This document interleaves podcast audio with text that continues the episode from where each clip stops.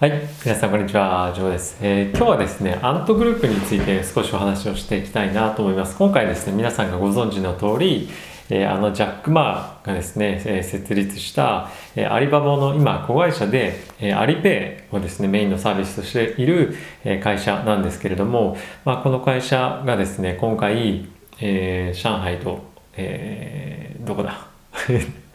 香港ですね。で、えー IPO できなくなったっていうニュースが、えー出ていたと思うんですけれども、まあ、今回のニュースをですね、読み解くと、えーまあもちろんアントグループがどういうか、どういう会社っていうか、えー説明したいと思うんですけれども、えー中国が、えー中国人がどんなことをですね、価値観として非常に大事にしているかというのが、えー見えてくるかなと思うので、えーぜひそういったことに興味がある方は動画最後までご覧ください。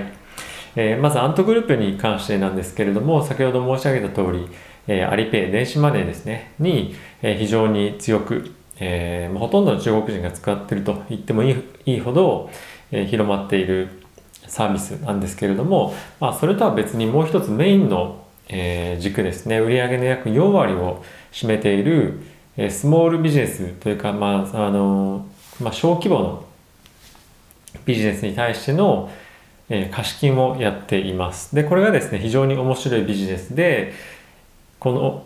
えーアントグループは実際はですね、貸金の2%しか負担しないで、えー貸し手と借り手のマッチングをすることで、えーそういったビジネスを成り立たせていると。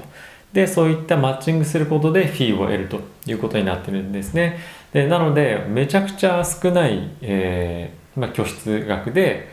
え結構な規模の、えローンを設立させると。で、さらに、まあ、その少ないリスクから、まあ、大きく、手数料なんかを設けるというようなビジネスモデルなんですけれども、まあ、今回ですね、スピーチジャック・マーがしていた中で、えー一時、一時、えー中国政府のことをですね、まあ、馬鹿にするような一部表現が、えーあったこともあって、えー中国政府に呼び出されて、すいません、お湯が沸いてます。えー中国政府に呼び出されて、え今回、え IPO は中止ということになってしまいました。でですね、公衆の面前で、ジャック・マーが中国政府を、まあこれ習近平さんをですね、えー侮辱したと言っても過言ではないんですけども、まあ、これ中国の非常に文化っていうものを表していると思うんですが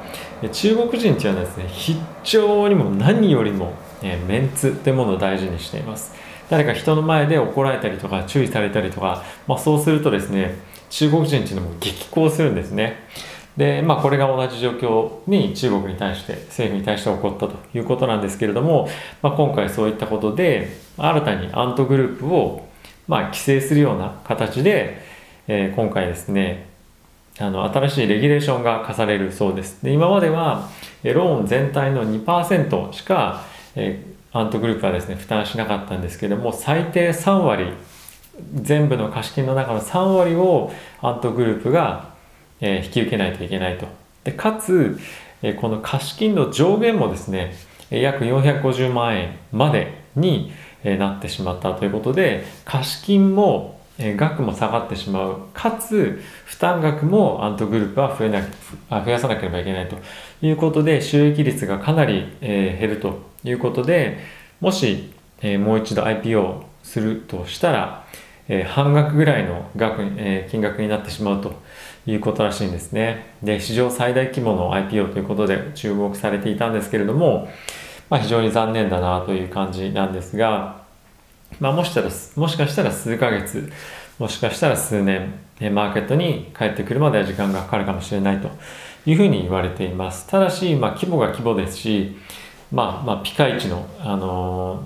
ーまあ、企業ということで、まあ、全く IP をさせないということはないんじゃないかなというような今憶測が立ってはいるんですが、まあ、やはりかなり厳しい措置が取られるというふうに、えなっています。で、あまり今回のようなえ IPO の案件っていうのはなかなかない。かつ、まあ、これだけ中国政府に立てついている、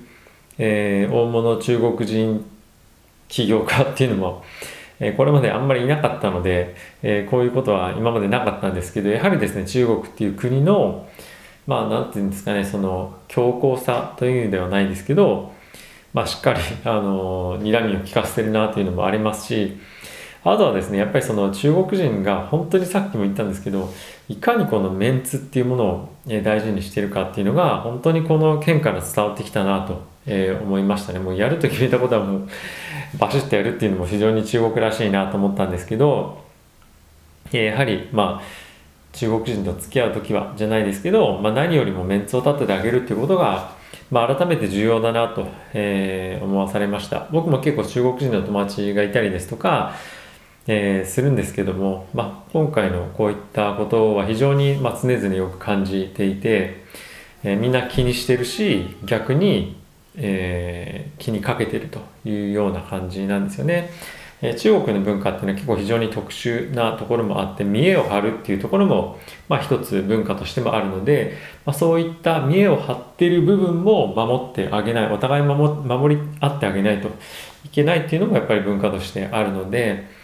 え、やはりですね中国人のお友達がいたりとか、え、する方はですね是非そういったところを立てたり大事にしたり、え、かつ相手がしてくれたことに対して自分も精一杯え返すということもやっぱ非常に大事なんですよね。向こうがですね、やっぱりいっぱいしてくれた時っていうのは、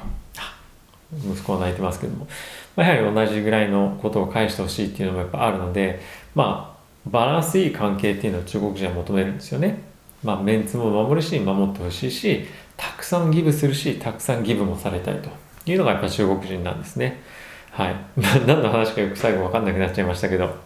えー、なんで今回のこのアントグループの IPO から、えー、中国の、まあ、文化だったり政府とか、まあ、そういったいろんな側面が見えたということで、えー、そういったことをまあお伝えしようかなと思ってこの動画を撮影しました。はい。では、えー、動画ご視聴ありがとうございました。また次回の動画でお会いしましょう。さよなら。